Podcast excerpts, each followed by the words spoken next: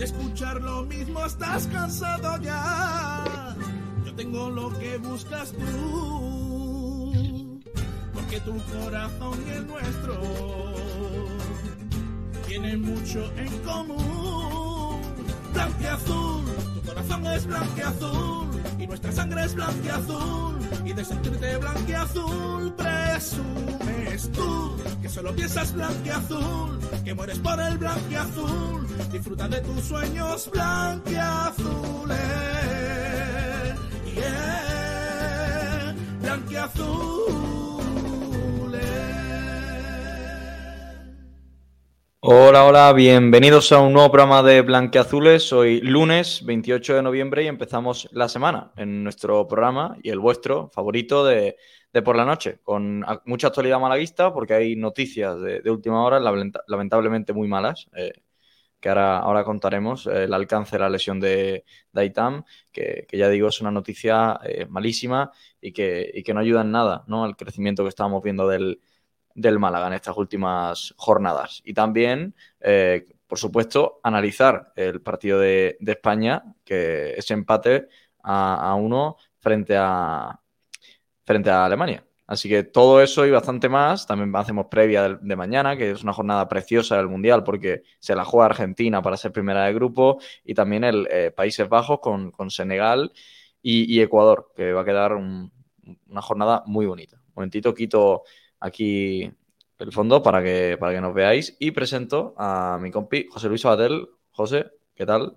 Muy buenas, ¿qué tal, Juan? Que he quitado está esto en negro, más Sí, fea, hay que poner el fondito de blackout. Ah, ahora, ahí, Bien, ahí está bien. Ahora sí. Y también está por aquí el bueno de Ignacio Pérez. Ignacio, ¿qué tal? Hola, ¿qué tal? Muy buenas, chicos. Pues vamos a empezar por, por lo peor, que ha sido la noticia eh, del día en, en clave malaguista, y es la lesión de, de Aitam, que tal y como ha confirmado el club, y hemos podido conocer nosotros también a, a- a últimas horas de la tarde, eh, se rompe el ligamento cruzado de, de su pierna izquierda y estará fuera los próximos seis meses, es decir, se pierde, se pierde lo que queda de temporada. Eh, noticia eh, muy difícil de digerir, per- personalmente. Muy difícil y además en el peor momento posible es evidentemente que es evidente que, que es el peor momento posible en cuanto a Haitán porque después de varias entradas al primer equipo con idas y venidas, con algo irregular, estábamos viendo muy buen Haitán que en Zaragoza ya no hace falta decir lo que hizo, que fue eh, conseguir el gol del empate con un bastante buen gol y el otro día estaba siendo el mejor de la primera parte. De hecho, la gente eh, en el estadio estábamos sorprendidos porque eh, evidentemente sorprendidos entre comillas, ¿no? Porque eh, evidentemente te esperas que sea, que sea una lesión.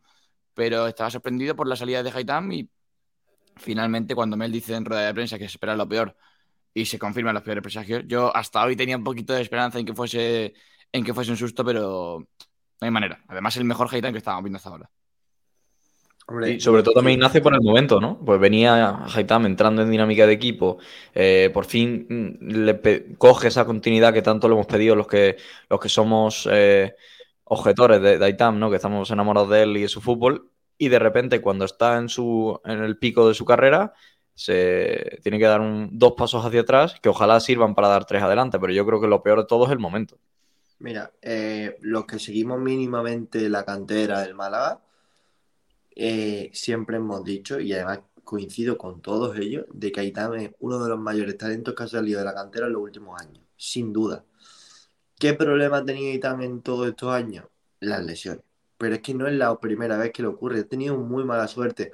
El año pasado tuvo una lesión que le dejó eh, cuatro meses fuera cuando despuntó en Ibiza, que fue el mejor, revolucionó el partido y consiguió empatar un partido que el Málaga se le había puesto cuesta arriba.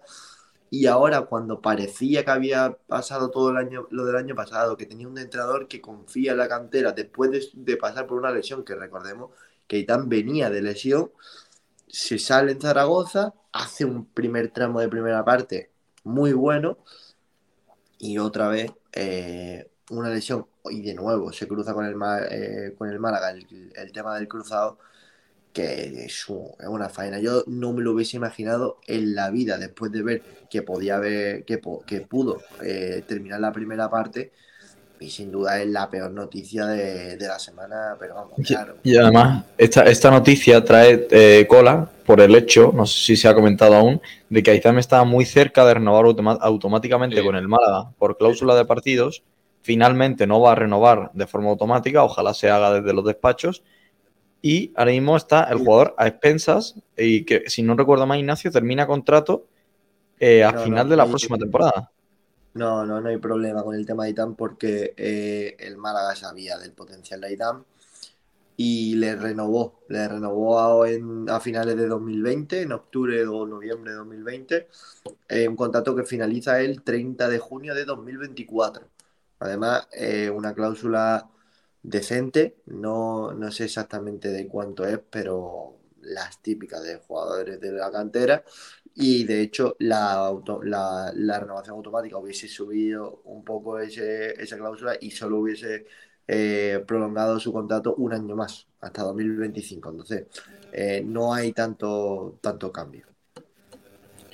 Bueno, sí, sí, sí que es cierto que ese, añito lo perdemos, porque es que si no recuerdo mal, creo que era prácticamente 45 minutos más que, que hubiese, lo hubiese cumplido en, si no esta semana, la, la que viene. Faltaba Y muy, poquito. Al igual con que, que Cristian.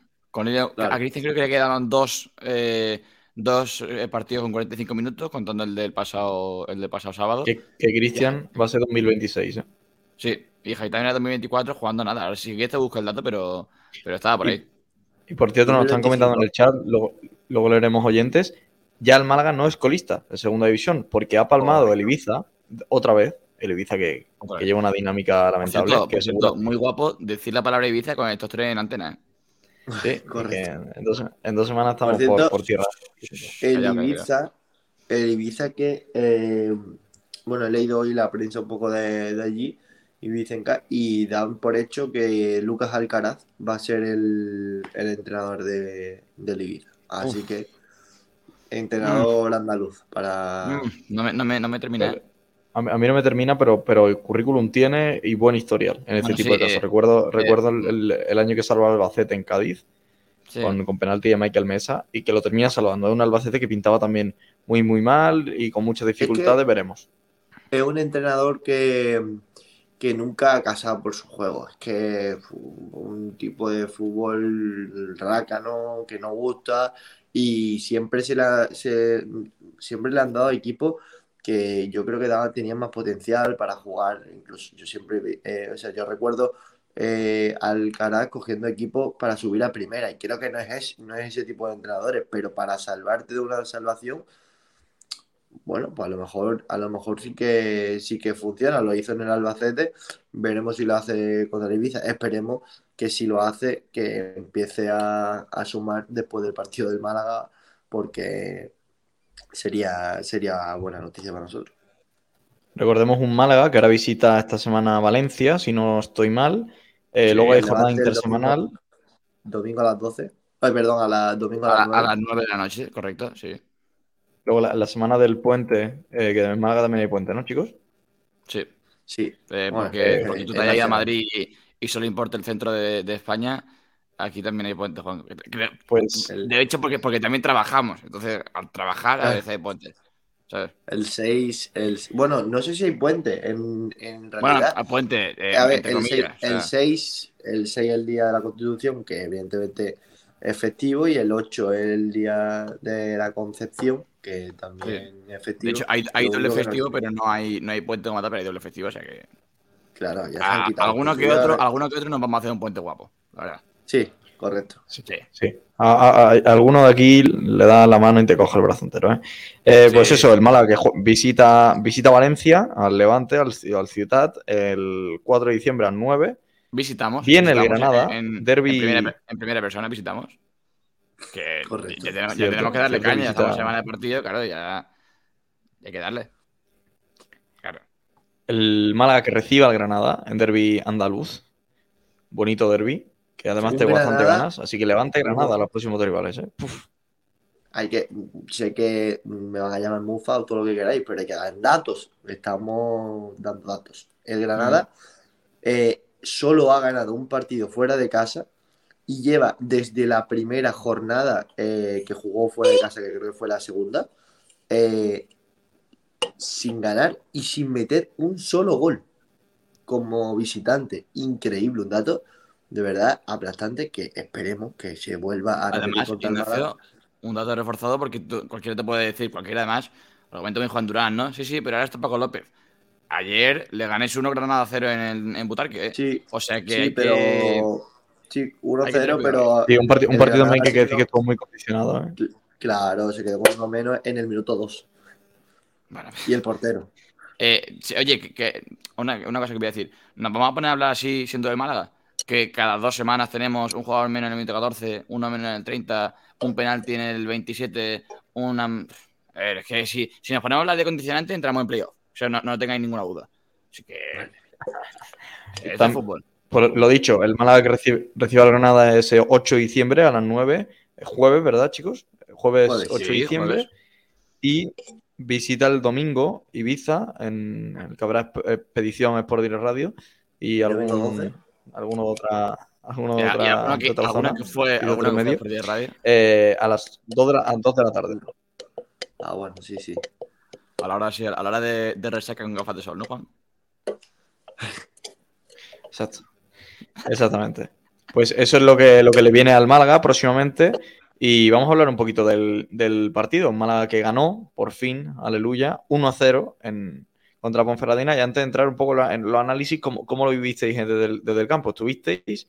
Eh, Sí. ¿Qué ambiente se vivió? Fue la peor entrada del año, si no, si no recuerdo mal. Correcto. Y bueno, ¿cómo visteis el ambiente? Si la afición está muy metida con el equipo después de la victoria, que yo creo que, que es importante. Y Yo. fíjate, bueno,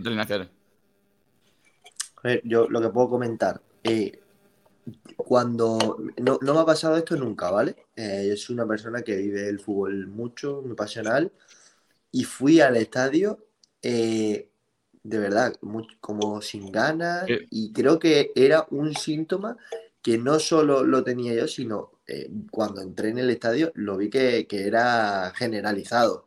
Eh, de hecho, me senté en mi zona, en mi sitio de siempre en Gol Alto, y estaba, eh, el ambiente era gélido, la gente no animaba, ningunos aplausos, eh, un run run desde el primer minuto que, que atacaba la Ponferradina, y sin embargo, algo cambió en la segunda parte, y no fue a raíz del penalti, ni mucho menos, algo cambió en la segunda parte que Sí. todo el mundo dijo, eh, vamos a ponernos las pilas porque el partido de hoy hay que ganarlo.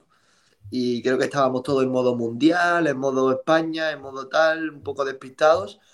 Y de repente todos parece que empezamos a remar y tuvimos la suerte. Evidentemente no estoy diciendo que el Málaga ganó por, por la afición, ni mucho menos.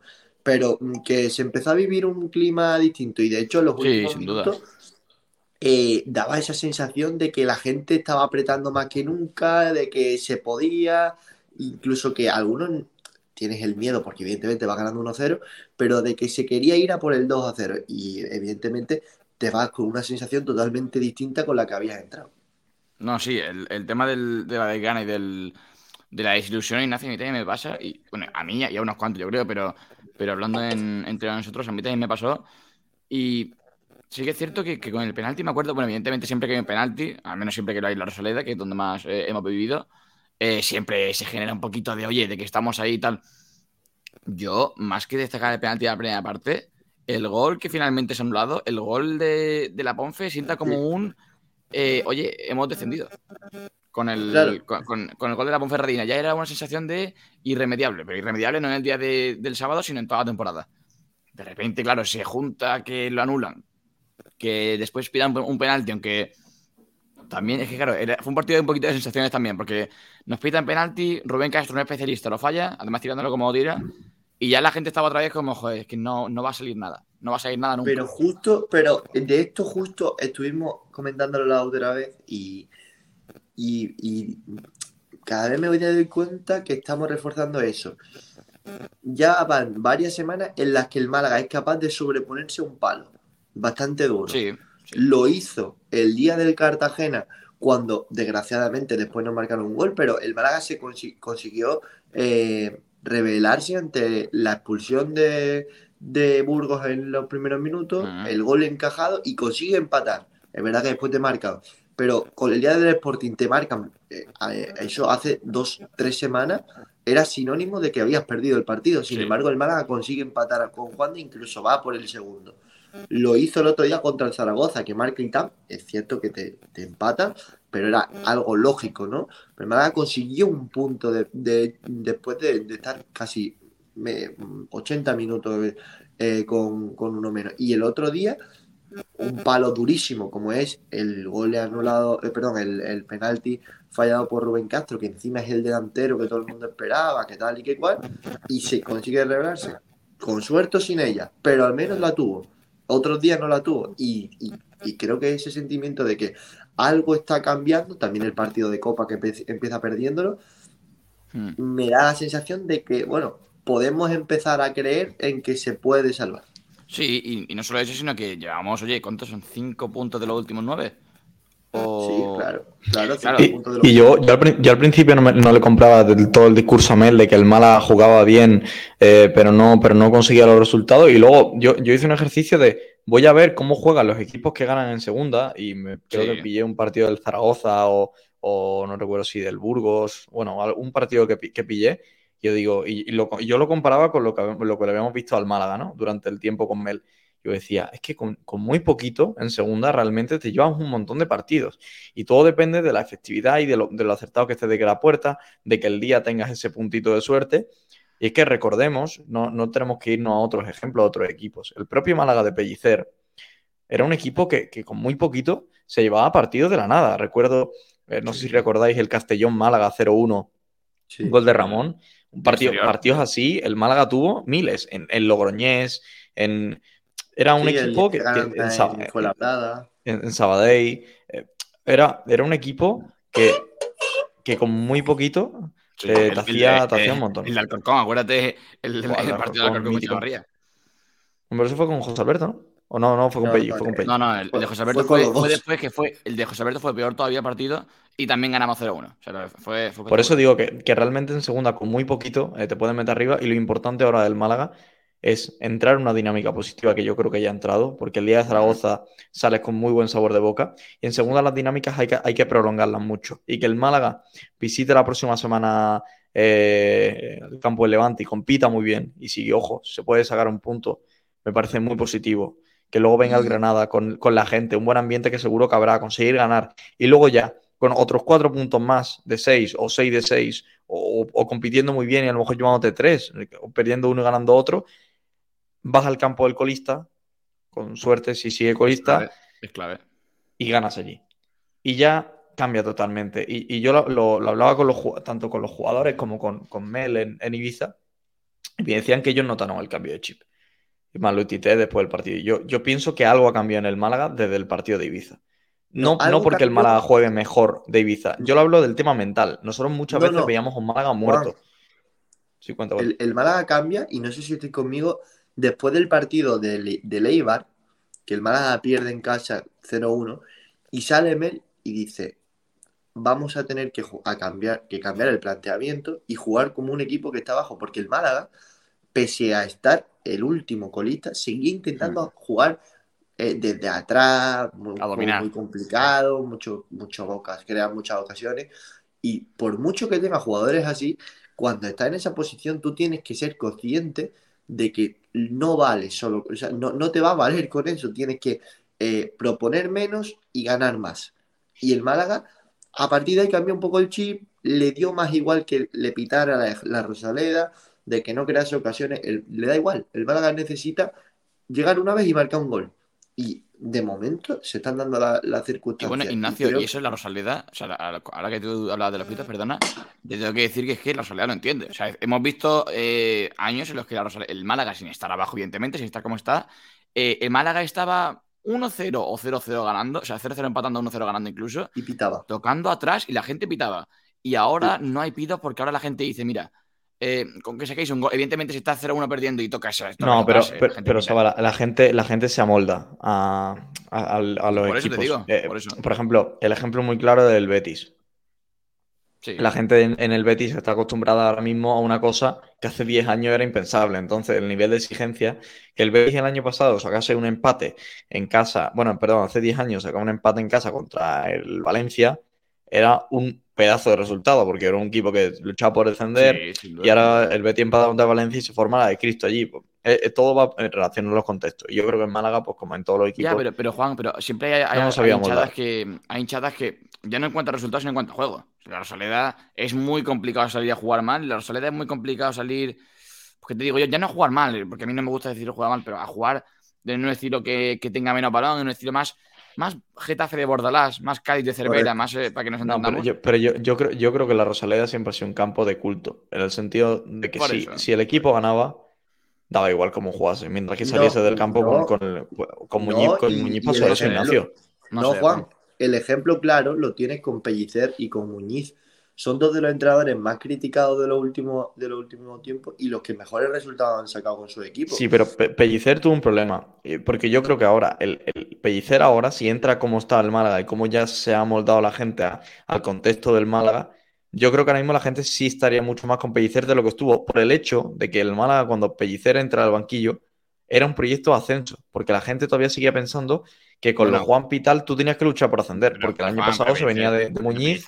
Pero Pellicer entra al banquillo con un equipo con 18 fichas profesionales, con un Víctor Sentido del Amo que acaba de salir por la puerta de atrás y con. y, la, gente, y la gente tenía como objetivo ascender. Bueno, sí, pero, es, que, la gente, pero es que yo he visto a gente salir el sábado de la Rosaleda contra la Bonferradina y decir que estamos a 13 de playoff. O sea, es que la gente, eh, claro, sí, sí, no, es que no, es lo de siempre. Así.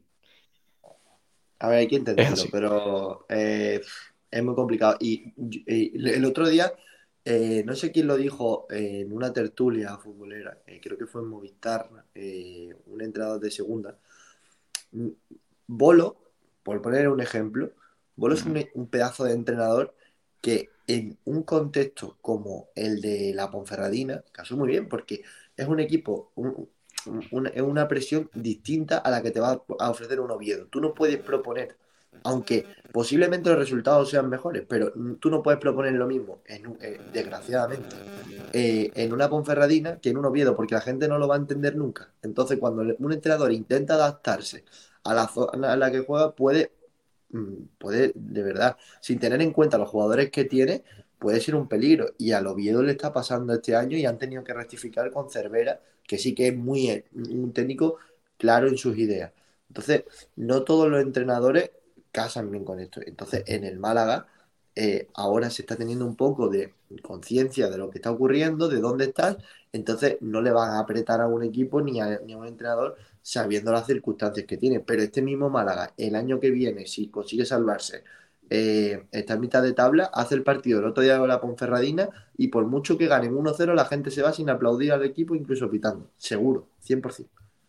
Bueno, igual yo creo que no fue un partido espléndido del Málaga, pero sí yo creo que fue eh, efectivo. Es decir, el partido, no el partido que tenías que hacer, pero sí un partido de los que te puedes llevar, que es cierto que lo más justo para mí hubiese sido el empate, pero partido de segunda, un partido de segunda. Y hay nombres destacados del partido. A mí me encantó Jaitame la primera parte y a mí me gustaron mucho Febas y, Fran Villalba. Fran Villalba hizo un partidazo para mí. ¿eh? De hecho, estuvo mejor que, Febas. Eh, ¿Por qué? No solo por la asistencia. ¿eh? Creo que eh, Fran Villalba mm, cada vez o bueno, al menos en el otro, en el anterior partido, se centra menos en esas florituras que tampoco me gustan a mí, sobre todo cuando estás abajo en la clasificación, y soltó el balón mucho más rápido y movió bien al equipo, bajo mi opinión. Y Febas, que es verdad que hizo un buen partido, pero sigue trabándose mucho, conduciendo en exceso eh, el balón. Pero yo creo que hace. Bueno, no sé, termina, No, no, no, sí es que es eso, es que no. Eh, no termina de, convencerme la temporada que está haciendo Febas, porque es verdad que posiblemente esté arriba en, el ranking de jugadores que más regatean, que, más, que, que más peligro crean, el, que más kilómetros hace, sin duda. Pero le está faltando ser decisivo y un poco, eh, bueno, pues eh, un poco más consciente de dónde está y que hay que circular de vez en cuando la, la, posición, que es normal que te den tantas patadas cuando circula el balón 50 metros y no la suelta. Es que muchas veces. Yo entiendo que, a Febas le, pasa eso Evidentemente es algo que tiene que corregir, pero a Febas le pasa eso porque está acostumbrado a partir de una zona determinada del campo y finalizar en otra. Entonces, esa zona de finalización, que puede ser, que te digo yo, 20 metros antes de la portería, 25 metros antes de la portería, la sigue manteniendo, pero ahora no parte desde X zonas, sino parte desde X menos 50 metros. O sea, parte desde campo propio en vez de partir de, por delante del doble pivote. Recibe rápido, gira y sí que es cierto que eso tiene que cambiar, tiene que buscar compañeros y ahí Fran Villalba puede entrar muy bien. Un Fran Villalba que, por cierto, recogió muchos balones eh, en duelos bastante duros, en duelos bastante con una, una, bastante disciplinada y a base de circular, a base de dar vuelta, a base de, querer cambiar la orientación, no solo con pases, sino con conducciones rápidas, le vino muy bien al Málaga el, el, partido de Fran Villalba. A mí me gustó mucho. A mí también me encantó, no sé si ustedes conmigo, eh, Dani al salir, Dani Lorenzo. Me pareció que entró muy bien al partido. Eh, a, mí es que Dani, eh, tengo, tengo bastante mi ojito derecho, ¿no? En lo de la cantera del Málaga, porque ese jugador que te puede jugar tanto de 6, de 8, te aparece como 10, está jugando de banda cuando siempre es un jugador interior. A mí, de verdad, que me parece súper polivalente y, que tiene que tener muchos más minutos en un Málaga que yo creo que lo necesita y además a, Mel le gusta. Y se nota. Sí, pero porque, lo, porque lo busca. Si Dani Lorenzo tiene menos minutos en su posición, será eh, al nivel que está, será buena noticia porque significará que Fran Villalba y Febas van hacia, hacia adelante. Y si Fran Villalba y Febas están al nivel que todos queremos que esté, ojo a este Málaga, que puede salir de ahí, porque son dos jugadores diferenciales. diferenciales. dilo, Ignacio, dilo. No, no, no, que no lo diga, que no, no, no, no, no, no, digo, no, no, digo que puede salir de ahí. Porque es que, hace un año, hace, hace algo menos de un año ya, este señor de aquí abajo dijo el Málaga para ascenso directo. Bueno, el, Málaga, si ganaba, el Málaga si ganaba en Burgos, el objetivo iba a ser el ascenso directo. Hombre, por supuesto. No, pero, y se, y se la peló.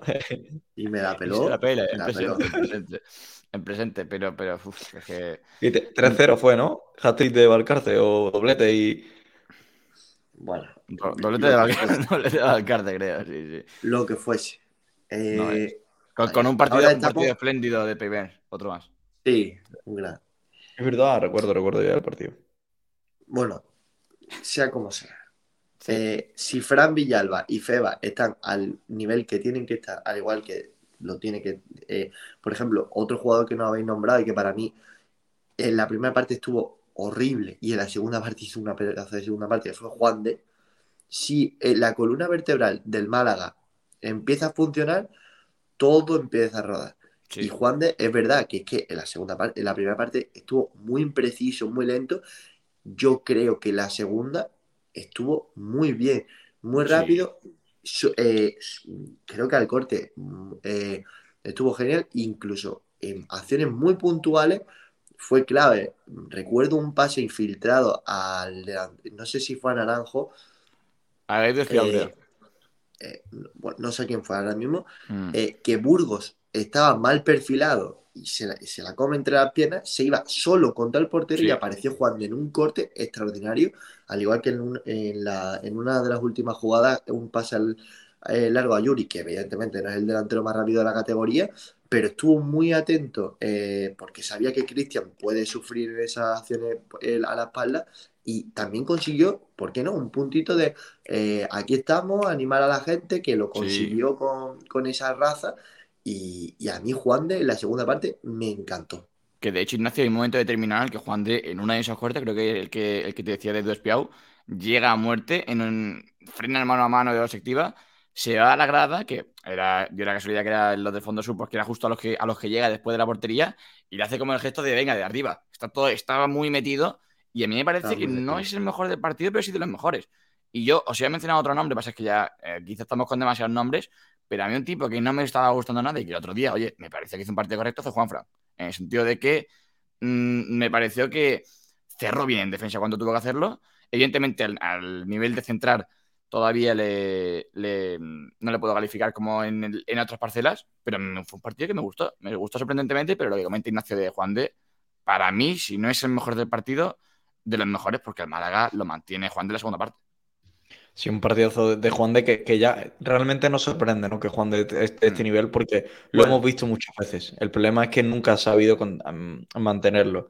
hemos visto muy buenos partidos de Juan de, al igual que muy malos, y partido donde ha pasado desapercibido. Ojalá sirva este gran partido para, para tener una continuidad, que, es lo que necesita el Málaga. Por favor, le pido a lo que sea que el Málaga siga con el nivel. Tanto el partido que vimos de Villalba, que siga yendo más, Juan de que mantenga el nivel, Dani que si, Dani Lorenzo que si sale siga dando un minutos de calidad. Y luego ya lo único que queda, que creo que es lo más importante porque hay partidos donde va a tener que aparecer él para, para definir, es recuperar a Rubén Castro. Sí. Por cierto, estoy deseando decir un dato. Cuéntamelo. Cántamelo. Tú eres. Tres victorias del Málaga. Ojo. Las tres sin Mendiaye. De coña, ¿eh? Es increíble. O sea, no sé si es. Eh... yo, yo, yo, estoy 100% casualidad, o no sé lo que, no sé lo que es. Sí, Pero los números del Málaga sin Mendiaye son increíbles. A ver, son increíbles, son increíbles las tres victorias. Después. No, no, no, es que son son tres victorias, un empate y dos derrotas, pero en un equipo que está tan sumamente mal y que solo han conseguido tres victorias, ¿verdad? Que ha coincidido. Claro, son Mirandés, número, de ascenso directo, ¿eh? Sí, sí. Es que es verdad que son Mirandés, eh, Lugo, que no estaba.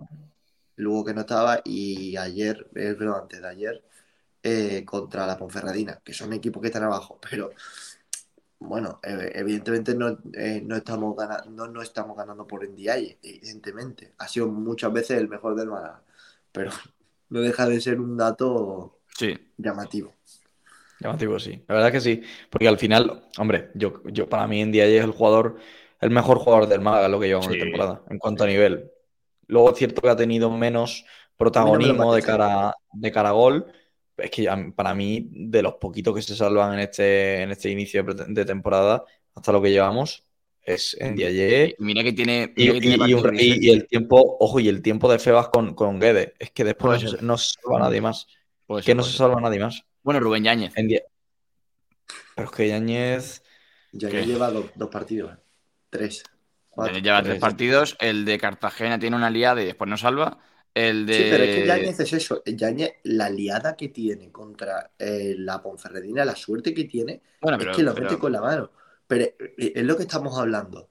Eh, algo ha tenido que ocurrir porque ahora la moneda empieza a caer de cara del mar. Sí, justo, justo. Sí, porque si no le llega a dar con la mano el, el, juego de la Ponferradina, estaba el central del Málaga que estaba a punto de darle con el mulo y podía haber entrado. Y sin embargo, eh, ese balón cae en la mano, el árbitro lo puede ver desde el bar y lo pita. de hecho, eso lo comentaba antes Ignacio Justo, lo comentaba la semana pasada en Twitter, creo, con lo del Zaragoza, y es que la jugada de Haitam en Zaragoza eh, a, otro Málaga no le entra, pero, pero, pero no es que no le entre, es que el primer recorte no le sale porque como que se resbala, se frena, se la lleva de rebote, no le entra ninguna. O sea que en, el momento en tal controla, se la lleva, se cae, se levanta, se rehace, se, el tiro, ratón, ratón que bueno, hace de, hace de Álvaro Ratón precisamente, y, el gol de Haitán, pero es que es así. Y otro día, pues un poquito, un poquito también, el gol de propia puerta de, Eric Morán, que por cierto, el, mayor servicio que ha dado Eric Morán al Málaga fue, fue pasado sábado. Pero eso, es otro, otro debate. Pero sí, empiezan a, salir cositas que antes no. Y eso es lo que me ilusiona, que no solamente se está viendo un mejor Málaga, sino que empiezan a salir algo. Aunque no sea eh, mérito, aunque no sea que, que Rubén dinámica. Toda regla. Es un, cambio de dinámica. No sé si, como dice Ignacio, empieza después del Eibar o como pienso yo, eh, después, el partido de, Ibiza con los penaltis y ganar de esa forma. Tú le quieres atribuir el mérito. Te, quiere atribuir el mérito. No, no, no, pero. Claro. que hay una, hay una realidad competitiva del Málaga después del partido de Ibiza. Y, no, y también eh, lo que ocurrió, desgraciadamente, ojalá no hubiese ocurrido nunca, eh, pero esa semana trágica que tuvo el malaguismo. Sí yo creo que sirvió para que se uniesen entre ellos. Evidentemente. Yo lo pienso, yo lo pienso, lo pienso también, Ignacio, ¿eh? eh evidentemente el fútbol como, como segundo plano, por favor, que no se malinterprete en ningún momento lo que estoy diciendo, porque hay que entenderlo. Pero como que crearon un grupo ya mucho más humano, más unidos entre todos y que eh, no sé, eh, a lo mejor que se sientan más representados, no lo sé, no sé, pero yo noto eso, que cada vez van todos más a una, eh, un equipo mucho más compacto evidentemente gracias también a la labor del entrenador, que creo que en defensa Mm. el Málaga está mejorando mucho. Sí.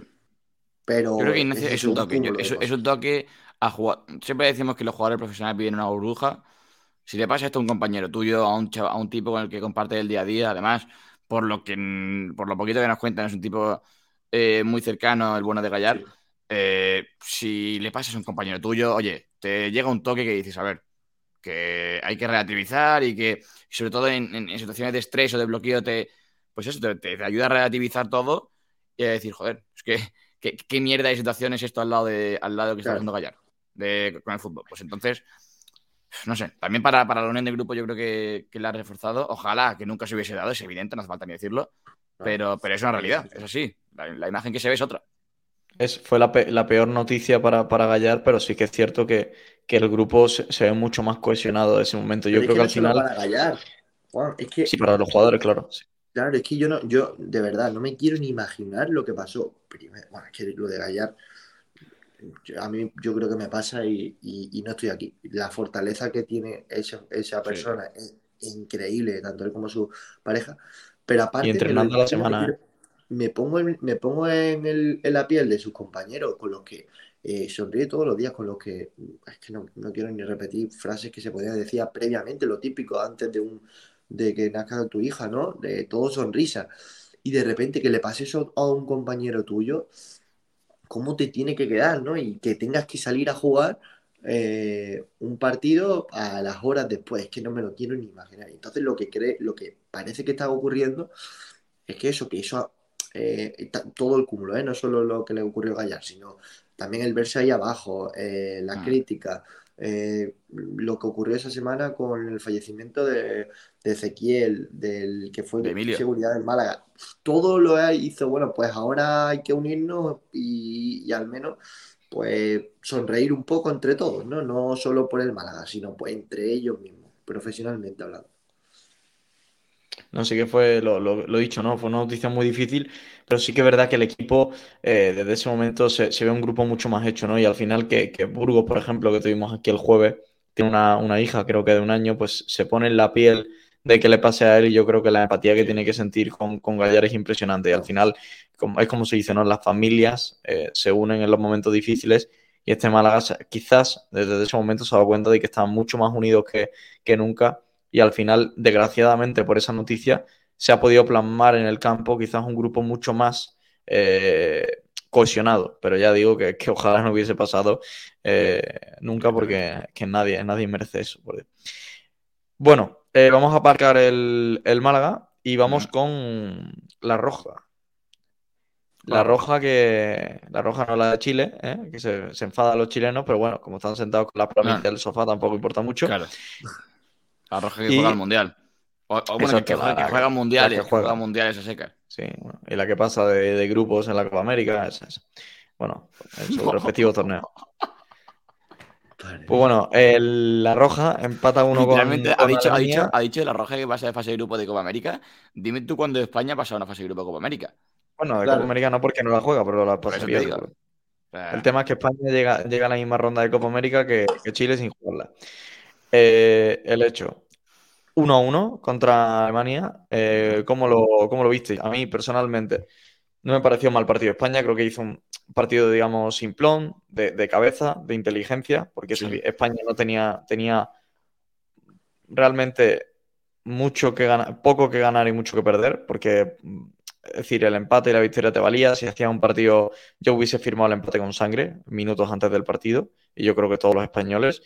Y las sensaciones no me parecieron ni malas ni buenas. Es decir, creo que fue un partido, bueno, eh, simplón, continuista en la forma del juego, que yo creo que eso es innegociable. Y luego sí que es verdad que Alemania, pues, pues te te- al final el mal sabor de boca te queda, yo creo, por el minuto del gol de Alemania sí. y, y que en esos momentos no estás sufriendo en demasía. Es cierto que hay jugadores de Alemania que hacen un partidazo, como, como el, el crack de, de Musiala. Y veremos, a mí la verdad que el partido yo creo que fue un trámite para España, que necesitaba no perder y lo consiguió. Y bueno, el, el nivel bien y veremos contra, contra Japón. Depende de sí. Yo estoy bastante tranquilo con el partido de Sí. Japón del, del jueves. Uf. Una España que depende de sí misma. eh, tú, que- ¿eh? y que sí, a mí, a mí el problema de esto, Ignacio, que se me vienen, no recuerdo porque no lo he vivido, pero muchas historias de, de, de meter de pata de España en, en fase de grupos o en octavos, cuando Que no todo me- parece indicar de que, Ah, que vas, que va muy bien. Bueno, yo, yo, por ejemplo, el Francia 98 no lo viví, Sabatel, no sé si tú tuviste el gusto. Ya, pe- pero, pero el Brasil 2014 de una selección que venía de ganar Eurocopa Mundial y Eurocopa, sí. Sí, pero es diferente, porque tú Ah, llegabas claro, eliminado. claro. Sí, A ver, es que porque- yo, por ejemplo, yo, eh, eh, hoy he leído, mejor dicho, escuchado, que para que España no pase de ronda, lo que tiene que ocurrir es que eh, Pierda contra pierda Japón. 4, 4 a No, 0 no. contra Japón. No, No, no, que pierda. que- que pierde, que pierde contra Japón y que gane Costa Rica o que pierda contra Japón y que Bueno, Alemania gane 8-0 a Costa Rica. eh, algo así. Ah, Algo así no. Parece. Sí. Claro, es que eh, primero que Costa Rica gane a Alemania sería una sorpresa mayúscula y que la gane también Japón a España, pero bueno, puede ocurrir. Puede ocurrir. A mí, sinceramente, hablando eh, del partido, mm, vi un equipo eh, que se lo creyó poco, sinceramente, hablo de España, eh, que dejó viva a una Alemania que nunca puedes dejarla y tuvo la oportunidad de matarla con, con- después del, del 1-0 España tiene varias llegadas en las que hubiese matado el partido y por supuesto a su rival y no terminó de creérselo, evidentemente hay que tener en, con- en contexto el equipo al que te enfrentaba y de dónde venía España, ¿no? Que evidentemente Sí. el empate no era malo, ni mucho menos. Pero me faltó ese alma de campeón que tienen este tipo de equipos, eh, de si puedo matarte, te voy a matar. Y España pudo hacerlo y no lo hizo. Entonces me quedo con ese sabor agridulce, evidentemente, porque, te, porque empiezas ganando. Pero bueno, evidentemente, analizándolo en frío y, y evidentemente teniendo en cuenta que España no hizo un mal partido, ni mucho menos, el punto es positivo. Pero Yo- no lo hubiese firmado antes del partido y tampoco me parece brillante, ni mucho menos. Yo estoy de acuerdo y no estoy de acuerdo contigo, Ignacio. Estoy de acuerdo en, en que lo que tú dices de que, de que no mató España y tuvo que haber matado. Pero no estoy de acuerdo en que en el equipo campeón. Es que una España que, eh, bueno, no eh, tiene ocasiones más claras que Alemania antes del gol, yo diría. Bueno, pues sí que es cierto que Rudiger marca, pero es eh, evidentemente fuera de juego por medio cuerpo. Pero te mete susto en el cuerpo, pero el, el tiro de, de Daniel Moete fuera del área, el, va teniendo ocasiones, llega el gol de Morata Y la llegada de Ferran, pero. pff, Claro, no, pero, pero a lo que voy, llega, llega el gol de Morata Ignacio y dime tú cuántas selecciones, dime dos selecciones en todo el Mundial que le marquen 1-0 a Alemania y que sigan yendo por el segundo. No, eso- seguro. Eso lo hizo España y de hecho tiene Asensio una muy clara, Asensio, que eh, a, eso, a eso iba yo, que, que eso sí que eh, el espíritu de campeón es, puede ser marcar una ira por otro, que eso sí lo tuvo, no fue lo de marcar las que tengas. Con- Al fin y al cabo contra Costa Rica eh, marca 7 de 7 tiros a puerta. 7 de 7 a puertas, fue increíble. y, y claro, y de repente otro día tiene una muy clara Asensio, no la marca. Ferran Torres, otra eh, que, la, que la manda a nubes. Eh, Sí. Bueno, un poquito, un poquito, te, te trajo el sabor de boca amargo, a pesar de que el empate es buen resultado. Pero yo vi cosas que me gustaron. Después, evidentemente, hay otras cosas que no. Sí. Pues que en la salida de balón, eh, algún que otro fallo tonto. Pero yo creo que eso es un peaje por, el, por, por la idea de juego que tienes, que te va a dar más que te va a quitar, yo creo, con estos jugadores. Pero sí que es cierto que, mm, que a mí me gustó con sus detalles, con muchos detalles, y también con, con el handicap de que España venía del partido que venía, entonces todo lo que se hiciese iba a ser menos que. Yo tengo una teoría con, con España y, y ayer eh, mm, se me reafirmó un poquito más. Es decir, yo creo que tenemos la selección que mejor eh, juega al fútbol del, del Mundial y probablemente la más peligrosa en cuanto a grupo y, y Mm. entrenador, pero yo creo que no tenemos alma de campeón. Y eso, eh, desgraciadamente, no se entrena. Y a mí eh, me cuesta Puede- mucho puede creer que, creer que España puede ganar el, la- el Mundial por el hecho de que yo creo que somos la selección que mejor, que mejor juega, pero hay muchas eliminatorias y muchos partidos, véase la final, semifinal, cuartos, de que Eurocopa contra no Italia. basta con en- jugar, no basta con jugar bien, sino que necesitas ni ser mejor que rival, sino que necesitas tener ese punto de campeón. Porque todo, lo, lo hablamos hace, creo que hace poco, todos los equipos que ganan un mundial tienen un momento donde te sonríe y donde aparece algo o alguien diferente que, que te hace ser campeón. Que es que muchas veces los mundiales se ganan en semifinales o en cuartos. Sí, Hmm. pero, sea, eh, Juan, eh, Y, y- y pero, yo creo que, ejemplo, yo si creo te- que España, si ojalá que no, ¿eh? pero yo creo que España no va a tener ese puntito. Sí, pero a no Juan, ser sí. que aparezca un nombre que yo creo que para mí es el único que sí puede tener esa especie de Ansu, sí. Hugo Guillamón. Sí, pero- No, pero si te fijas, Tiburón Guillamón. eh, la España, la España que gana el Mundial eh, muy parecida, evidentemente, con, un- con otros jugadores de otra talla, muchos mayores, muy por supuesto, pero hasta ahora no tenían ese alma de campeón, sino todo lo contrario. Eh, alma de equipo derrotista, de que, de que caían cuartos, Bueno, Todo venía, cambia venía de ser campeón en Eurocopa. 2008, ¿eh, Ignacio? todo, por eso todo cambia después de la, de la Eurocopa 2008 y empieza a entrar la pelotita, además no tenía grandes individualidades y aparecen un día Puyol, otro día aparece Iniesta, otro día aparece Villa y esta España tiene esos tipos de jugadores que a lo mejor no son top mundial ninguno de ellos en el top 1, pero sí que con, en el contexto de España eh, están rindiendo un nivel Me, me- me altísimo. viene muy bien ese ejemplo, Ignacio, porque en 2008 es el, el ejemplo claro de que, de que te gana, gana un campeonato en cuartos. Sí, lo España, el, el- el- el- el día que España gana Italia, ya es campeón. Es decir, Y es el- muy oportunista decirlo ahora, pero la Sí. realidad es que te, te abres un paso, te abres paso, te quitas el, Claro. el- el saco de, de- de saber que no vas a ser criticado al volver a España, Y porque por la maldición de cuartos. Bueno, y, y en el Mundial contra Paraguay, que el, pero no lo pudimos pasar ese día.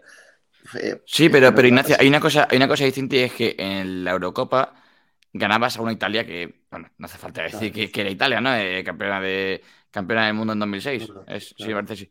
Eh, pero, claro, pasabas de eso, pasabas también de que en una situación de tensión como eran los penaltis, la ganas, que eso era muy complicado. Además, veías Y aparece, la y aparece y tal. nuevo. Además, lo MTCs, que es uno de los nuevos.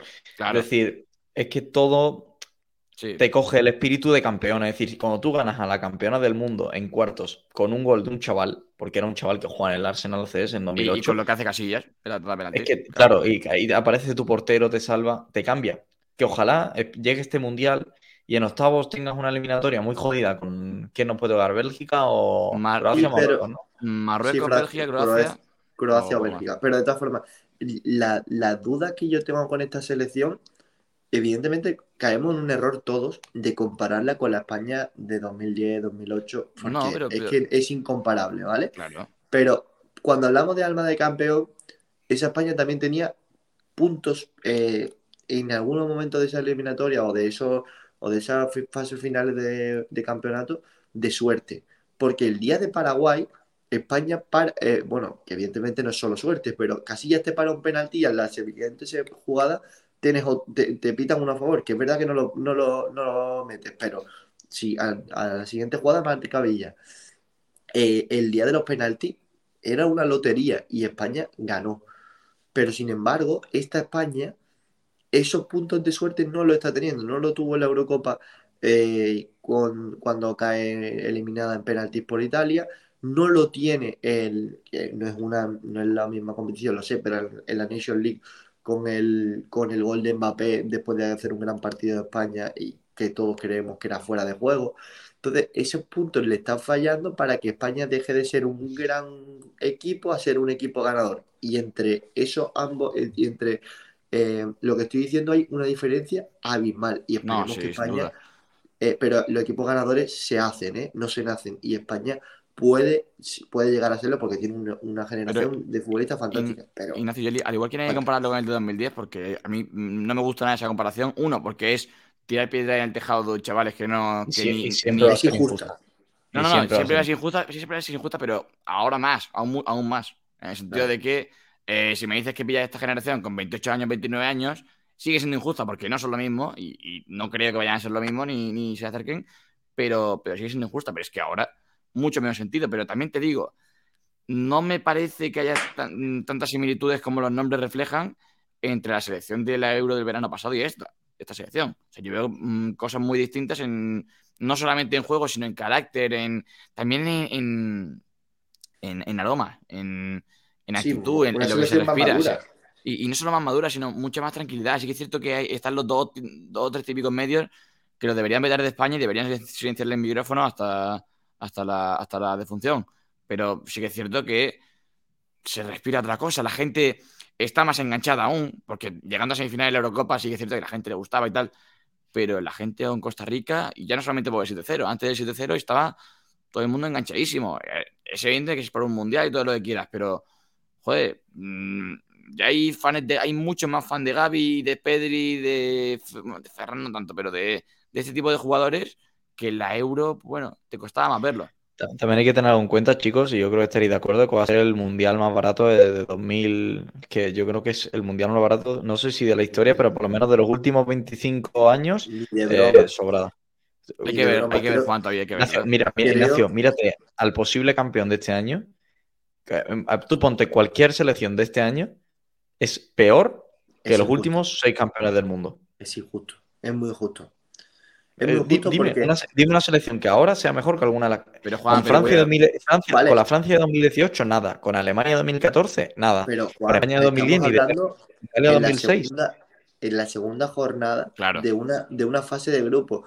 Eh, acuérdate a España lo que le cuesta, España, eh, acuérdate a lo que le cuesta a España superar la primera fase en, Sudáfrica o lo que, le cuesta a Alemania llegar a la final, o sea, la, perdón, a la semifinal contra Brasil, que después de la, semifinal de contra Brasil, evidentemente es otra cosa. Pero, y, a, la Francia, que última campeona, arranca muy mal, incluso está a punto de caer eliminada en octavos contra, contra Argentina. Bueno, bueno, pero iba dos a, a, ver, pero, esa, Francia, esa, Francia, sí que se, se vio superior en muchos partidos, pero claro, si era cogemos una máquina del tiempo, nos vamos a 2010, eh, evidentemente no, hay fechas. Pero, pero Juan, a lo que, a lo que voy, si, nos vamos a 2010 en vez de noviembre, pues que te digo yo, a junio, y estamos hablando de una España que ha perdido contra Suiza y la ha ganado Honduras, pues oye, lo mismo decimos que. Yo no te hablo de quién ganes o quién pierda, yo te hablo de plantilla. Y es que no, va a haber. Sí, sí, Juan, si por plantilla. Quien gane este año va a ser ah, peor pero, por plantilla que lo de los últimos. Pero por plantilla y, por todo lo que tú quieras, la plantilla se valora al tiempo no, valorábamos en, no valorábamos en 2010 a Joan Capdevila como lo valoramos ahora. O no valoramos Justo iba a poner el mismo claro. y, no, y, no te tienes que ir a 2010. En 2008, eh, Sena era un jugador que jugaba en el Villarreal y la gente seguramente lo criticaría. Cazorla, no sé si todavía estaba en el Recreativo de Huelva o ya estaba en el Villarreal. Eh, Marchena, eh, ahora son, ahora son Villa, de culto. Villa, que estaba en el Valencia, eran Torres en el Liverpool. Eran el legendario Dani Huiza. Eh, venía los jugadores del Barcelona, que ahora lo vemos como semidioses de aquella época, venían de ser de un equipo de Rijkaard perdedor. Entonces, todo eso lo cambia el tiempo, evidentemente. Eh, cuando la gente habla de Henry, de, de, esa época de Henry, de Turán, de eh, Platini, de los que sean, hablan por el paso del tiempo, al igual que Villa lo ha hecho bueno el tiempo, los goles que ha marcado y demás. Esta selección, si consigue ganar hoy, que posiblemente tú puedes pensar, al igual que mucha gente, que es la más barata, dentro de X años, si esta selección campeona, te va a, decir, ¿te acuerdas de cómo jugaba Ferran, Olmo y Morata? Pues eh, eso lo cambia el tiempo. Y, yo creo que este año hay mucha mayor igualdad entre, entre las selecciones, porque yo veo que se habla poquísimo de Inglaterra. Y no hay, no hay, favoritas, no hay favoritas este año. Sí, sí, sí, sí, favorita. Sí, favorita. Tú la favorita. y Francia, pero... Vista estas dos jornadas, Brasil y Francia.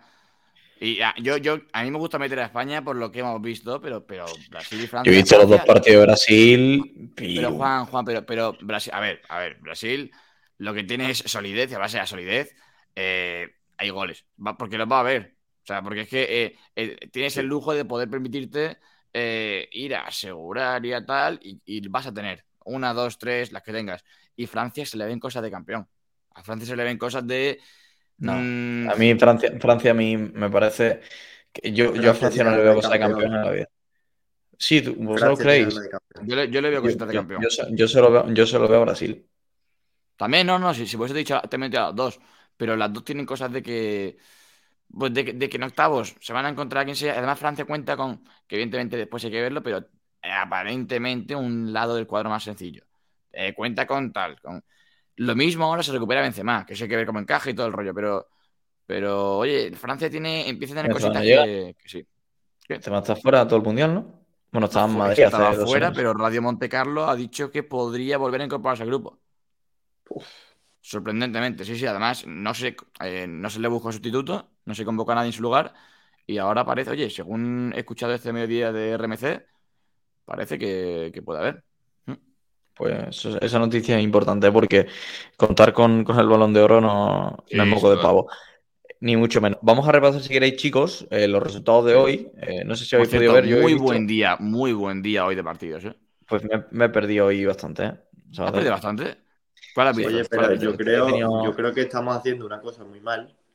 Sí. Y es que llevamos 55 minutos y yo no he escuchado ni de- ni, ni, ni le hemos dado paso a los oyentes. Gracias, Ignacio. Eh, gracias. Eh, Menos mal que esto no estás aquí. Esto Esto no no puede ser. Y trompetilla pues no tenemos, la verdad, sinceramente. Bueno, Eh, tenemos, puedo poner- Bastante Sabatel, dice. Sí, que no, no habéis visto cara de Dani Ramírez tú, ¿eh? No, no, no, no. No habéis visto cara de Dani Ramírez, no sabéis nada vosotros, ¿eh? Bueno, te tiro el cable. Eso. Aquí tenemos a Roberto22 YouTube que dice Pole Nocturna. Eh, José Ana Escobar, buenas noches. Eh, José Ana Escobar, mientras no espantemos el mal de ojo que alguien ha dejado la Rosaleda, esto seguirá pasando. Hay que sembrar ajos en las dos porterías y unas velas aromáticas que espante este mal. Mauro Hotza que dice, menos mal que la Andorra ganó. Si no, volvíamos a ser colistas y era un palo duro ser colistas. Oscar, Oscar González que dice partidazo. Ah, ah, ah, Pero, ¿pero ¿qué hay ahí? Pom, pom, pom, pom, pom. Me, me- me pedís que las toque y las pongo. Yo es que, yo es que de verdad, no me, no me merecéis. No me merecéis.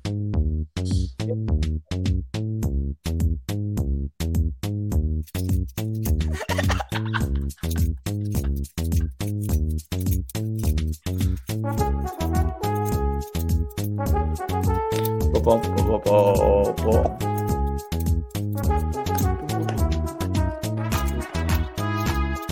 ¿Cómo, cómo sonó la Rosaleda, eh? Esto es espectacular. Cada vez que me acuerdo, cada vez que me acuerdo.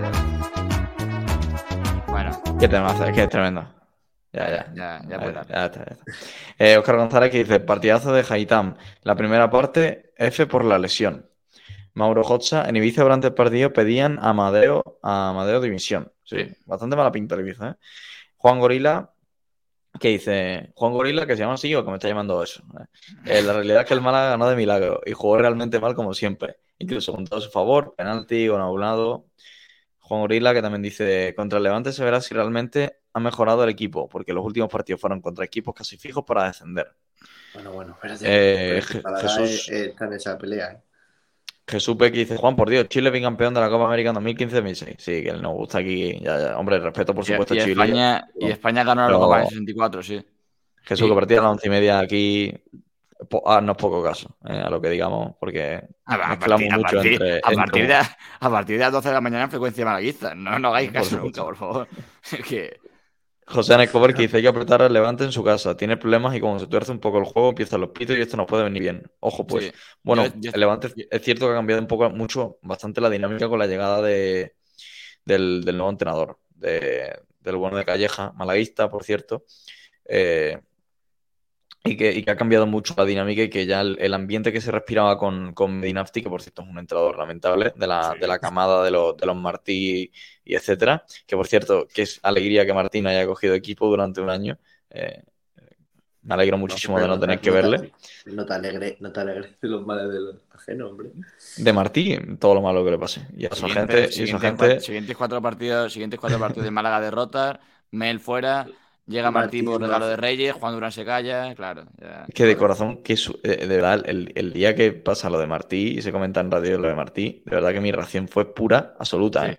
sí. Que yo me quería morir en ese momento. Le digo, yo no puedo soportar, odio a Martí. Me parece el peor entrenador de la historia de, de la segunda división y, y encima le darán un proyecto de ascenso el año que viene. O sea, tremendo. Juan, eh, Juan, mira que a mí Martín tampoco me gusta nada y yo no fui tan visual como toda la reacción, pero, pero se puede ver, está por el directo, pero hombre, han pas- ha pasado cada elemento por segunda división, Juan. Pero cada elemento. Sí, no, no, sí, que- sí, sí que ha habido entrenadores muy malos. Pero a mí, lo de- a mí lo de Martí que me parece flipante. Ya, no, que, sí. Es decir, un, un entrenador que no ha hecho nada en toda su carrera porque no tiene ningún, ningún año bueno, eh, cada año le den mejores cosas. Es como si, si un niño suspende y en vez de eh, regañarle, lo que le hacen es darle premios, subirle de, de- de curso, pues, pues igual. Y llegará a entrenar. Sí, yo creo que Martí llegará a entrenar en primera, que es lo, lo peor. Pero bueno.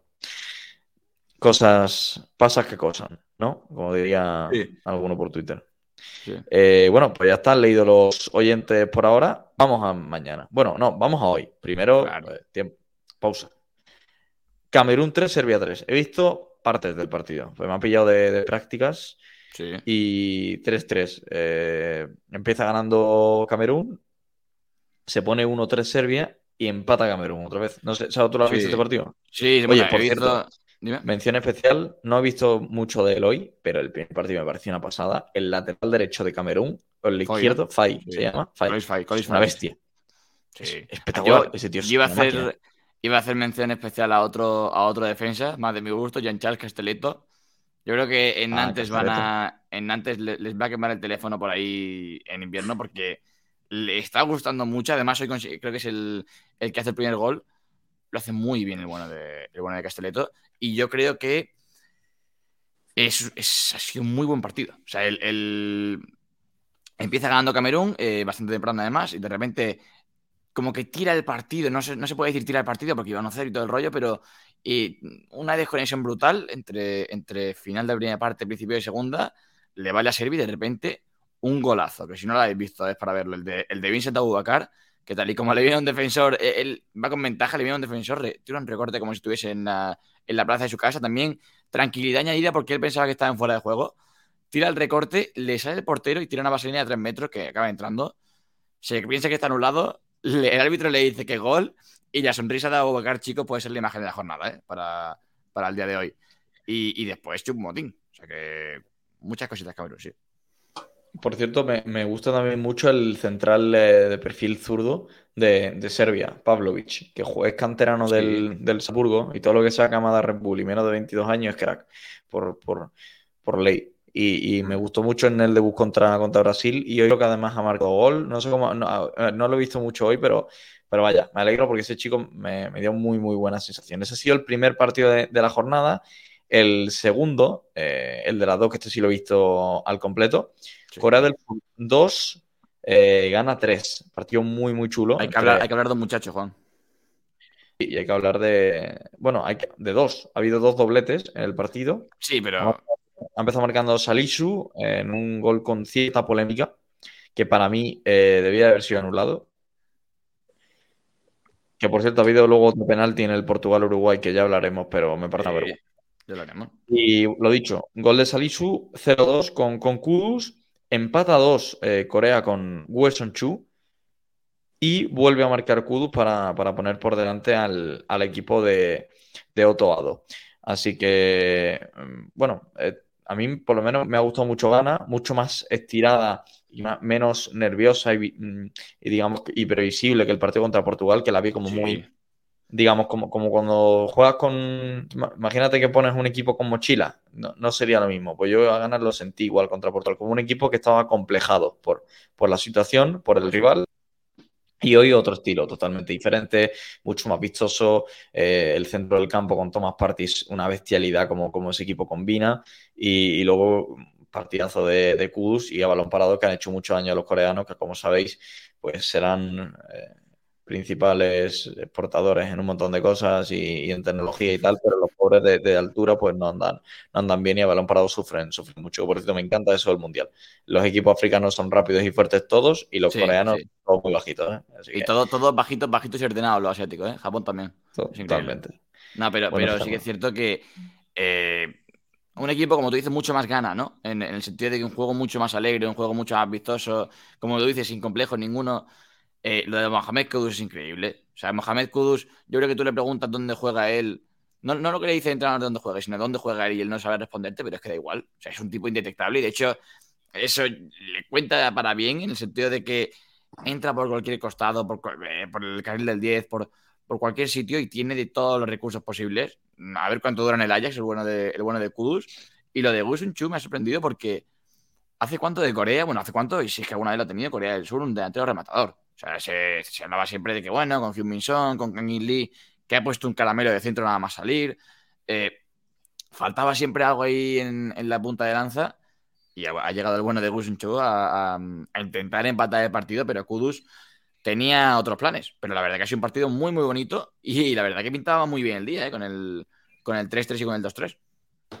Sí, y luego el tercer partido ha sido el, el de Brasil, que ha vencido por un gol a cero a, a Suiza, un golito de, de Carlos Enrique Casemiro, partido bastante más cerrado, una, Sui- Sí. una Suiza que, bueno, que ha sido fiel a su, a su estilo, eh, de equipo sólido atrás y que intenta construir desde la, desde la solidez. Hoy Así contra un llegaron rival pues, muy... Así llegaron a la cuarta de final en, Copa, en la Eurocopa. Y, ¿eh? y lo que nos costó, y lo que nos costó eliminarlos. Una selección que, que Bueno. se va a defender muy bien. O sea, Muy serio, muy serio, y que, y que además gana el partido que tienes que ganar contra Camerún, que me parecía vital para ellos. Además lo, Lo ganan, ganan, lo ganan al puro estilo Suiza. O sea, partido mundial sí. contra selección no europea que van eh, sólidas en defensa muy firmes y sacan la victoria. El problema es que si pruebas esa misma estrategia que te puede servir contra Brasil, claro, vivir en un 0-0 constante con Brasil es como dormirte al lado de un león y pretender que no se despierte y te pegue un zarpazo. Entonces se ha despertado el león, ha tenido una Vinicius una casi fuera de juego y, y al final después, pues Casemiro ha clavado un golazo. ha clavado un golazo Casemiro, que le ha dado la victoria a Brasil, que ya está clasificada para octavos, y Sí. si no hay nada raro, será campeona de su, de su grupo y pasará como, como primera de grupo al- a la siguiente ronda. Y por último, el partido de las 8, que, que ha tenido cierta polémica, era un partido muy importante Sí. para ambos, sobre todo para ese primer puesto, aunque ahora Uruguay mm, se va a tener que conformar con el segundo y ya sería casi un éxito que lo, que lo cogiese. Eh, bueno, pues 2 a 0, Sara, cuéntame un poquito, ¿cómo lo has visto? Un partido que me ha vuelto a, a gustar algo más y que este- el de Brasil está un poquito más cerrado, el de Portugal me ha gustado y me ha gustado que Portugal llegaba un poquito, no, no voy a decir de tapada, pero sí que es cierto que con jugadores que se, se presuponía que no estaban a su nivel, con un, un Bruno Fernández que en el United no lo venía haciendo del todo bien, la exhibición de Bruno Fernández hoy es espectacular. O sea, es, lo he comentado antes, es un, puede ser de las mejores actuaciones individuales que llevamos hasta ahora de Mundial en estas dos jornadas de fase de grupos lo hace muy bien todo. El primer gol, bueno, es, es, un centro maravilloso, es un centro con música que Cristiano parecía que peinaba. De hecho, le han dado el gol a, a Cristiano. Y después, pues la FIFA se lo, ha, se lo, ha, otorgado a Bruno Fernández. Hay todavía la duda de si Cristiano lo ha tocado o no con, el, con las puntas más abiertas del flequillo. Pero sí que es cierto que, que Bruno Fernández ha tenido ese y después el penalti, que yo creo que ya eh, lo hemos visto todos, que deja un poquito de duda. Porque estaban los penaltis pitándose los empujones. Mmm, al, mínimo empujón se estaban pitando cosas, las manos se estaban siendo más exigentes y ha llegado hoy una mano de Jiménez y se ha pitado una mano que según reglamento no es bueno. La mano, la mano de ayer de Busquets en el área. Sí, pero la mano, Ignacio, eso es eh, una posición natural en el sentido de que la tienes abajo, la tienes en... Sí, pero digo, me refiero, entiendo, entiendo a lo que el reglamento se puede acoger, a que no ocupa, no ocupa un espacio antinatural y todo el rollo.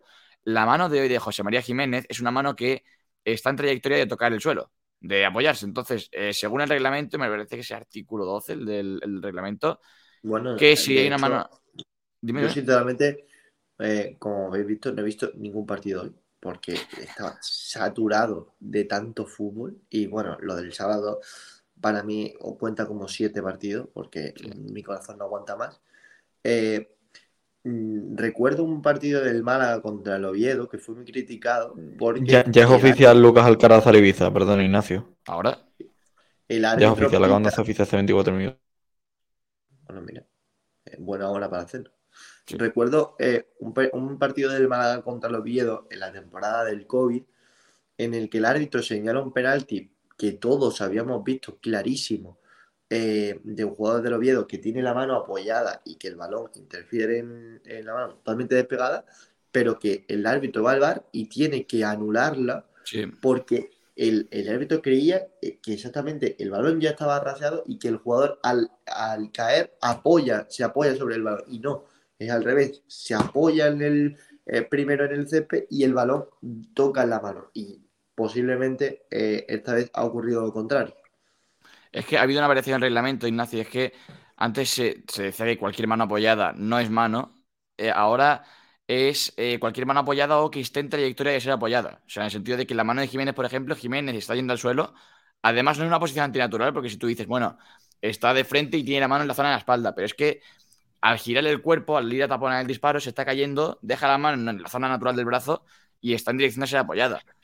Le no, es penal, es, no, es penalti en la vida. O sea, es que no es penalti digo, no, ni, ni, esa ni la otra. Ya si se, se, se claro. que te, a lo que te refieres, pero es que no es ni mano ni cuando está en dirección ni cuando está en el suelo, que no claro. puede ser mano nunca, porque más natural que eso no hay nada. Pero Juan, decir, pero Juan, eh, yo por ejemplo veo bien, porque por poner el ejemplo que todos vamos a conocer, estamos en un programa, del Málaga, eh, en el que hablamos del Málaga, la mano de, de, del Oviedo. No, no, es porque, no es porque el beneficiado en ese, en ese momento hubiese sido el Málaga. Para mí eso es mano siempre.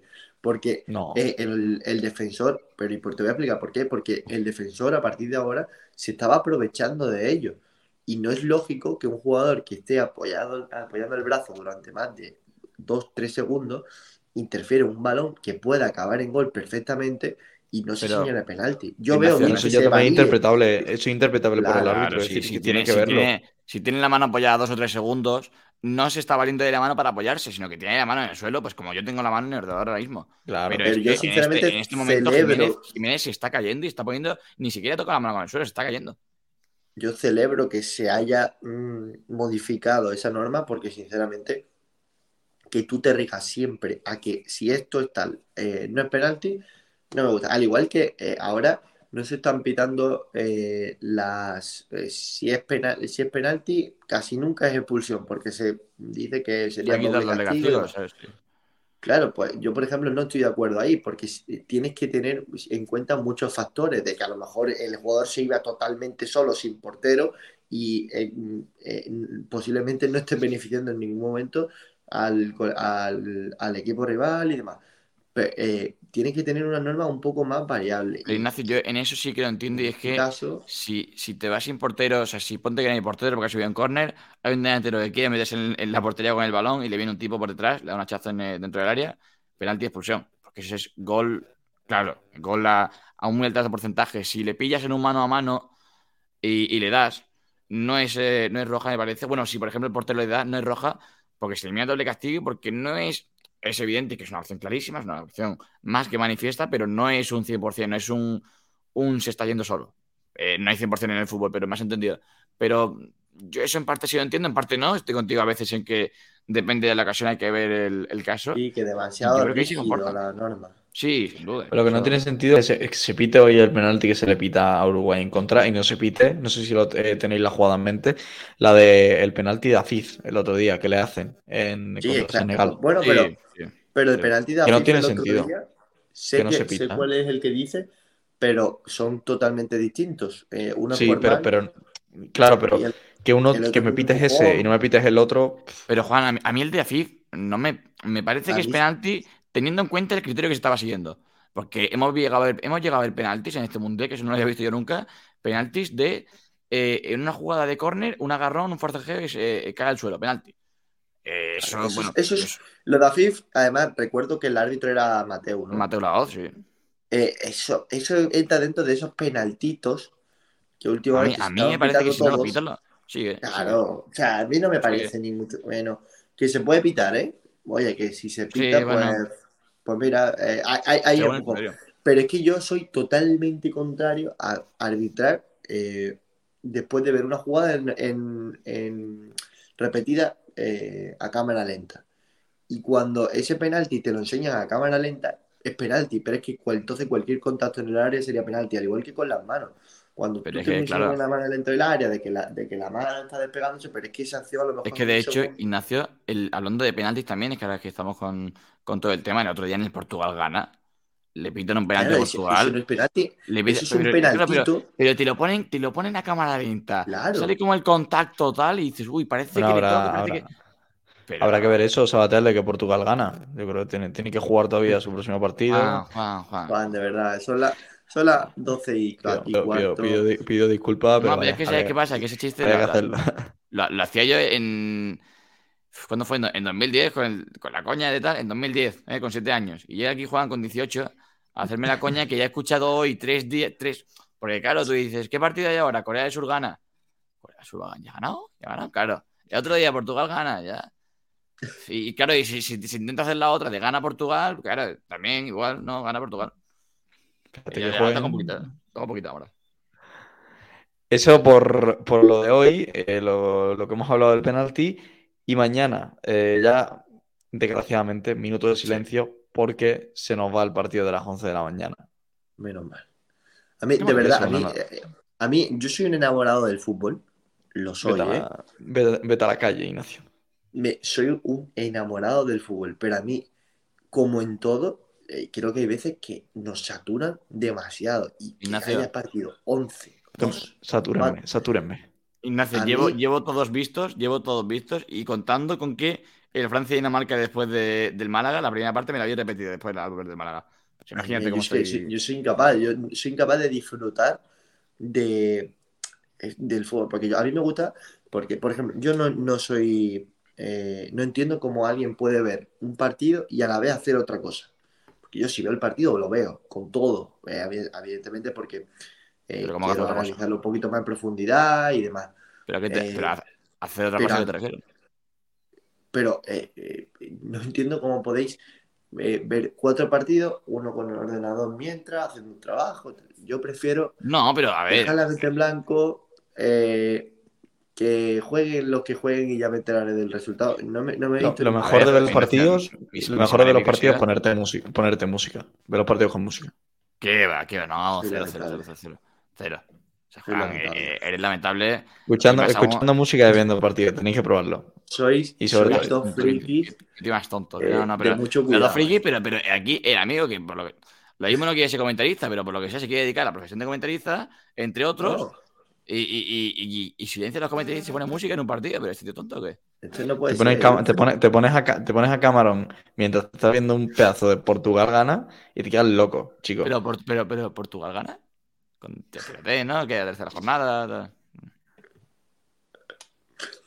No, pero de todas formas, y, y, mm, de verdad, creo que eh, deberían de haber un, uno dos días de reposo, de fútbol, Ay, que, tía, que Ignacio, van a saturar. Sí, no, eh, sí que es verdad que un, día de pausa no vendría mal, ¿eh? Hombre, Vamos a ir, vamos a ir. eh, No. partido Ya- bueno, ya- 11, Ah, ya vendrá, o sea, ¿no? me- 5 y me- o 8. sea, es, es un mes cada cuatro años y me vais a decir que hace falta un día de descanso porque no puedo Pero aguantar. es que no es un mes cada cuatro. El, años. el problema es que no es solo 11, que yo, por ejemplo, hago 11, eh, este fin de semana era 11, 2, 2, 2, 4, 4, 8, 8, 9 Claro. solo. Es decir, pues, eh, eh, que, que me terminaba de ver un Portugal gana, empata No, pierde, y que- y, y- y te pasabas al Burgos Zaragoza. Ya, pero eh, ahora yo es que, yo es que mi, mi mes del mundial es solo mundial. Y eso no lo va a cambiar ni que haya segunda, evidentemente con el Málaga sí, eso es. Que sentado. da, da mucha, da mucha pereza el Málaga ahora, ¿eh? No, no el Málaga en sí. La segunda división ahora, Claro. que es claro, lamentable, es que es, lament- es lamentable. Es lamentable que Bueno, y siga el la otro día, no sé si os pasó, eh, y ojalá simplemente, de verdad, y mira que el otro día no hubiese perjudicado, ¿eh? Pero lo que más me está gustando de este mundial son los tiempos añadidos. Sí. En algunos casos, ¿eh? En algunos casos. Por ejemplo, el día de España contra eh, Costa Rica me parece una vergüenza, aunque posiblemente eso después a la larga tenga una razón. Eh, Peor fue el Gales-Irán. mira, El, el, el Inglaterra-Irán, Ignacio, fueron creo que eh, 27 minutos en 14, tiempos añadidos. 14 ¿eh? primera parte, no, 24. 14 primera parte y 10 en segunda. sí, Sí, pero bueno, 10 que fueron España- 13 al final, ¿eh? Oh, sí. España el otro día, es verdad que a lo mejor esos dos últimos goles que marcan el descuento les puedes incluso ser- servir para pasar o no. Ojo, o para ser primera de grupo. Yo no digo que no, pero eh, es innecesario. Eh, a lo mejor eh, que va ganando 5-0, eh, te- te ponte en la piel del otro, te puede ocurrir en algún Sí. día y, no- y- y son insufribles. Pero el otro día en segunda división, ¿cuántos minutos se pudo perder en la Rosaleda eh, por, entre un equipo y otro? ¿eh? Se añaden dos minutos, cuatro, por favor, eso Sí, va a perjudicar al espectáculo y por Sí. eso nos resulta pesado porque no estábamos acostumbrados, estábamos acostumbrados ya a otro ritmo totalmente distinto y nos ponen de nuevo lo- todo lo que llevamos viendo últimamente y es parón tras parón, eh, el otro que sí, que es, ¿cuántos, ¿cuántos minutos pudo tardar el otro día Yañez en sacar la pelota? y yo era el primero que se lo decía a, gri- a grito pelado, pero eh, tírate al suelo, no vaya, por- pero por favor, eso después hay que añadirlo porque eh, creo que beneficia al espectáculo y, y en segunda división, sobre todo, no se está haciendo. Sí, muy importante que, que Segunda División también eh, evolucione, ¿no? A la vez que lo hace el fútbol. Y yo creo que esto de los tiempos añadidos es, un- es una mejora y que va, que va a venir muy bien. En cuanto a los partidos de mañana, tenemos eh, la resolución del grupo A y del grupo B. El grupo A, que será el primero a las 4 de la tarde, doble jornada, es decir, hay doble sesión. A las 4 se jugarán dos partidos de forma, bueno, a, la vez, unificada, sí. Eh, Países Bajos, Qatar, eh, Países Bajos que ganará sin mucha complicación a, a, a- Bueno. a Qatar. Ese mucho a la banda de Qatar. No, Ignacio, Sí, bueno, no. mucho brillo. Ignacio, bueno, no. O sea, Seguro. Y Ecuador, Ecuador-Senegal, por otro lado. Está muy bonito este grupo porque, si no recuerdo mal, Países Bajos está con cuatro, al igual que Ecuador con cuatro, y luego está Senegal con tres y Qatar que ya está eliminada. Entonces, una victoria de Senegal contra Ecuador le mete, Ecuador ganando y Países Bajos ganando, se, se definiría todo por una diferencia de goles que está en, que ahora mismo estaría en, en- en igualdad entre ambos antes de empezar la jornada, lo que va a quedar un grupo muy bonito. Y atentos si, lo dicho, si ganan Países Bajos y Ecuador, que pueda haber un, un primer puesto por, por tarjetas amarillas, ¿eh? que sería un poco eh, raro, raro e ilógico que se, que se defina por tarjetas amarillas. Y luego la resolución del grupo B, que es el que conforman eh, Gales, Inglaterra, Irán, Estados Unidos, en el que está eh, ahora mismo Inglaterra, eh, líder del Inglaterra grupo con cuatro seis. puntos, Ah, Con cuatro. fueron cuatro. cuatro. eh, Irán Sí. con tres, Estados Unidos con dos y Gales con uno. Posibilidades para todos. Si Gales gana a Inglaterra y Estados Unidos gana a Irán, se meterían Gales y Estados Unidos. Lo más, lo más seguro es que Inglaterra, bueno, empate o empate o gane contra Gales y se quedaría prácticamente como primera de grupo, a no ser que Irán eh, venza a Estados Unidos. O un Cuidado Estados Unidos que también ¿eh? depende de sí mismo. Sí, va a ser, va a ser el, el partido que, que lo iremos aquí en la, en la radio. Eh, Yo creo que un partido eh, espectacular. El- ese Es que- eh, Irán-Estados Unidos, porque pase lo que pase, uno de los dos va para adentro.